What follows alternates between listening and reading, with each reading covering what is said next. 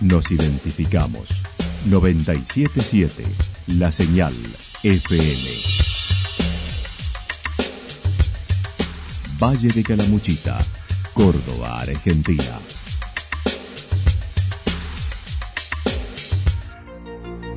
El más completo resumen de las noticias de la región, encontralos todos los días a las 12 y 30, a las 16 y a las 22 horas. Panorama de noticias. Por la 977, la señal FM nos identifica también con las noticias.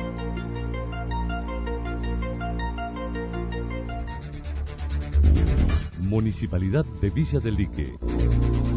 Una forma de vivir. Gestión Ricardo Zurdo Escole.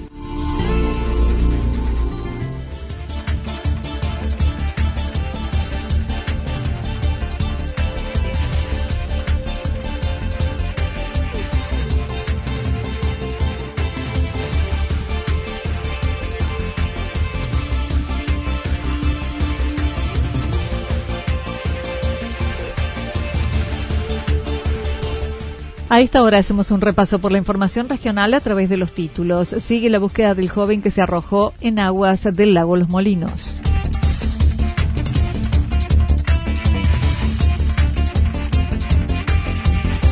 Embalse con inauguración de obras provinciales y pendiente de las nacionales.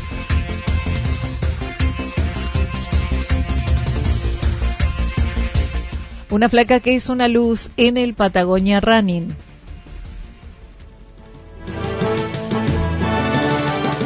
La actualidad en síntesis. La actualidad en síntesis. Resumen de noticias regionales producida por la 977 La Señal FM. Nos identifica junto a la información.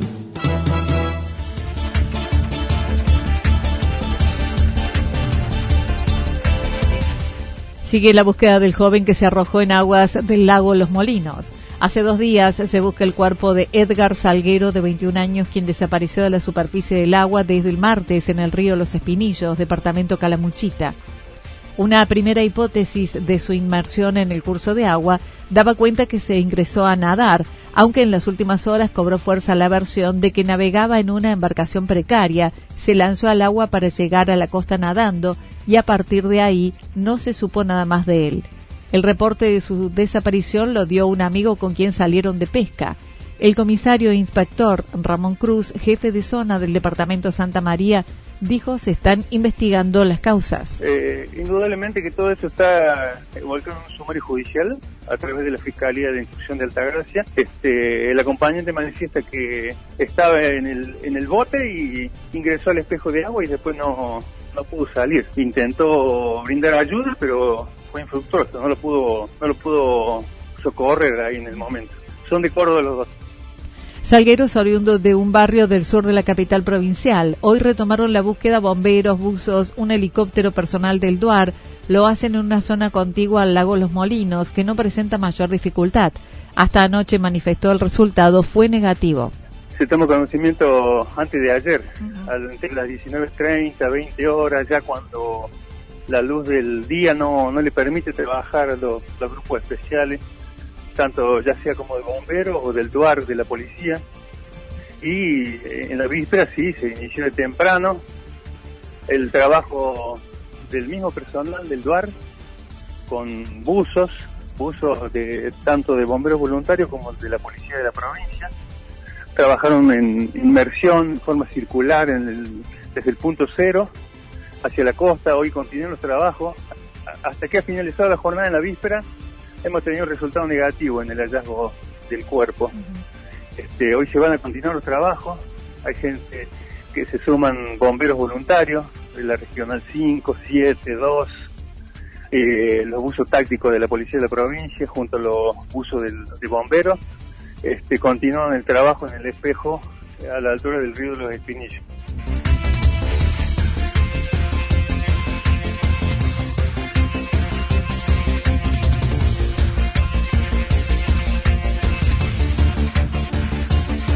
Embalse con inauguración de obras provinciales y pendiente de las nacionales. Ayer se realizó el acto de inauguración en la localidad de Embalse, en el que quedaron habilitadas las obras de reacondicionamiento de la planta de cloacas de la unidad turística y las obras hídricas con potabilizadoras de agua en la zona sur con autoridades del gobierno provincial. El intendente manifestó. En realidad fue para inaugurar dos importantes obras, una que tiene que ver con el nexo de agua potable que hay entre la planta potabilizadora que se, que se encuentra en la unidad turística y para la zona sur de Embalse, para los barrios que están en la zona sur de Embalse y también para conectar hacia los hoteles. Eran cañerías muy viejas y bueno, se hizo un, cambio de esa cañería, se puso cañerías más modernas, eh, con más caudal y eh, que distribuyen el agua a la zona sur de Embalse y a la zona de los hoteles.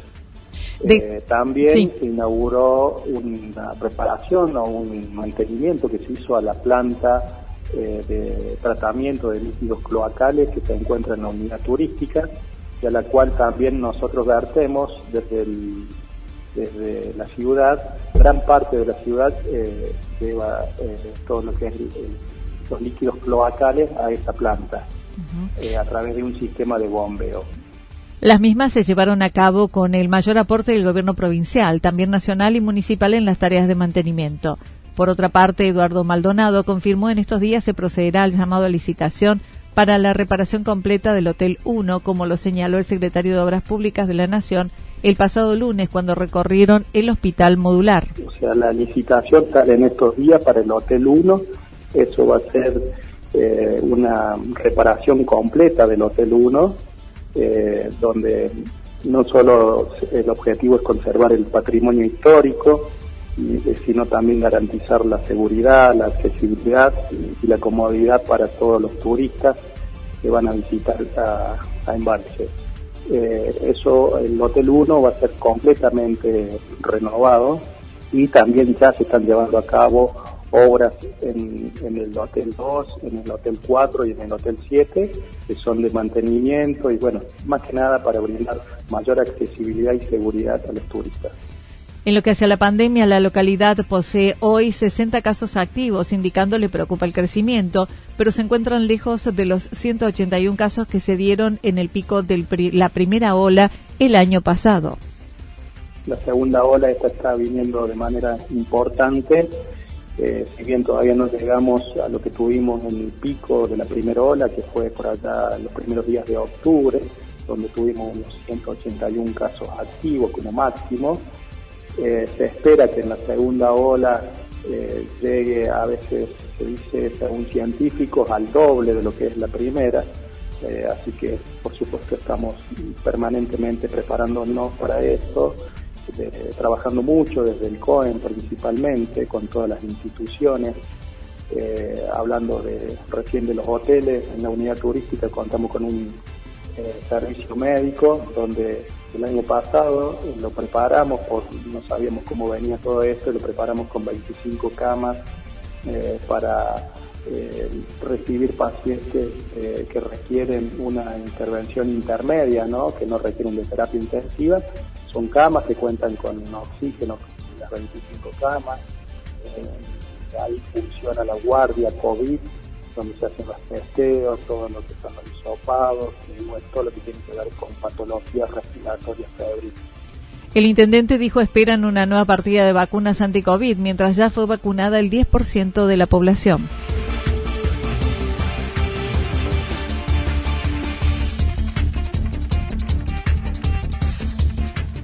Una flaca que es una luz en el Patagonia Run. Durante el fin de semana se llevó a cabo la carrera de montaña Ultra Trail Non-Stop más importante de Latinoamérica, Patagonia Run de San Martín de los Andes, con 163 kilómetros de recorrido. Adriana Vargas de Santa Rosa fue la ganadora en su categoría con 26 horas 26 minutos 25 segundos, como lo recordó. Era la más larga de, todas las distancias que tiene, que tiene de competencia. Eran las 100 millas 163 kilómetros en realidad fueron. Así que bien, muy contenta por todo, por todo lo logrado. Sí, realmente bueno, uno sueña muchas veces con que puede darse en esas carreras, pero bueno, hay, hay muchos factores que pueden influir y nunca se sabe, hasta que no cruzas la meta no, no sabes cómo te ha ido. Así Seguro. Que realmente por eso muy contenta. Dijo es una competencia de mucha exigencia teniendo en cuenta que llevaba un año sin competir por la pandemia. Entre todas las distancias, por lo que escuché de la organización, alrededor de 3.500 corredores mm. repartidos en todas las distancias. Sí, sí, sí. En la nuestra yo creo que alrededor de 300, por lo que veía a grosso modo, no sé específicamente cuánto. Participaron unos 3.500 corredores, 300 en su categoría. Taña Díaz de Yacanto terminó en segundo lugar. Y realmente, bueno, Tania fue fuimos las dos, uno y dos ahí nomás, pegaditas, hicimos un carrerón juntas y bueno, realmente muy lindo, muy lindo porque se hace mucho más llevadero con compañía. Las dos pegamos el mismo ritmo de entrada, así que le dimos muy parejo toda la competencia, nos hicimos el aguante mutuamente, así que terminamos las dos muy parejas. Podría haber sido, yo lo dije, para cualquiera de las dos, así que no, no es relevante el tema del podio en realidad realmente muy lindo, muy lindo porque se hace mucho más llevadero con compañía. Las dos pegamos el mismo ritmo de entrada, así que le dimos muy parejo toda la competencia. Hasta el momento, Adriana Vargas comentó, se suspendieron todas las que estaban programadas. Mencionó fue una carrera con muchos protocolos, como la largada por tiempo en forma individual, no masivo, donde luego del control se podían recién sacar el barbijo.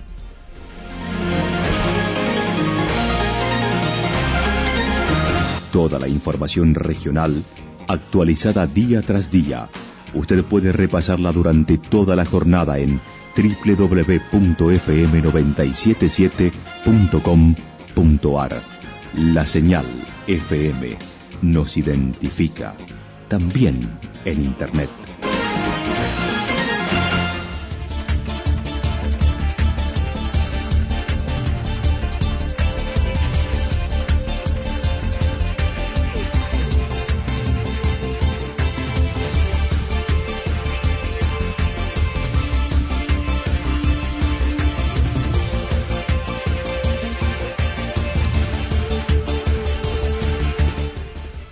El pronóstico indica para las próximas horas algunas nubes, las temperaturas máximas que estarán entre los 24 y 26 grados, el viento soplando al sector noreste entre 13 y 22 kilómetros en la hora.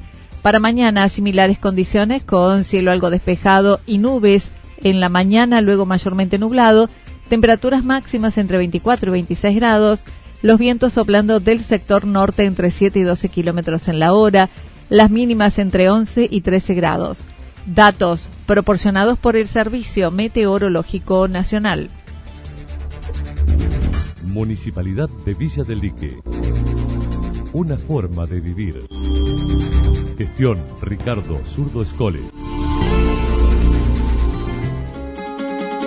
Lo que sucedió en cada punto del valle. Resumimos la jornada a través del informativo regional en la 977. 977 La Señal FM.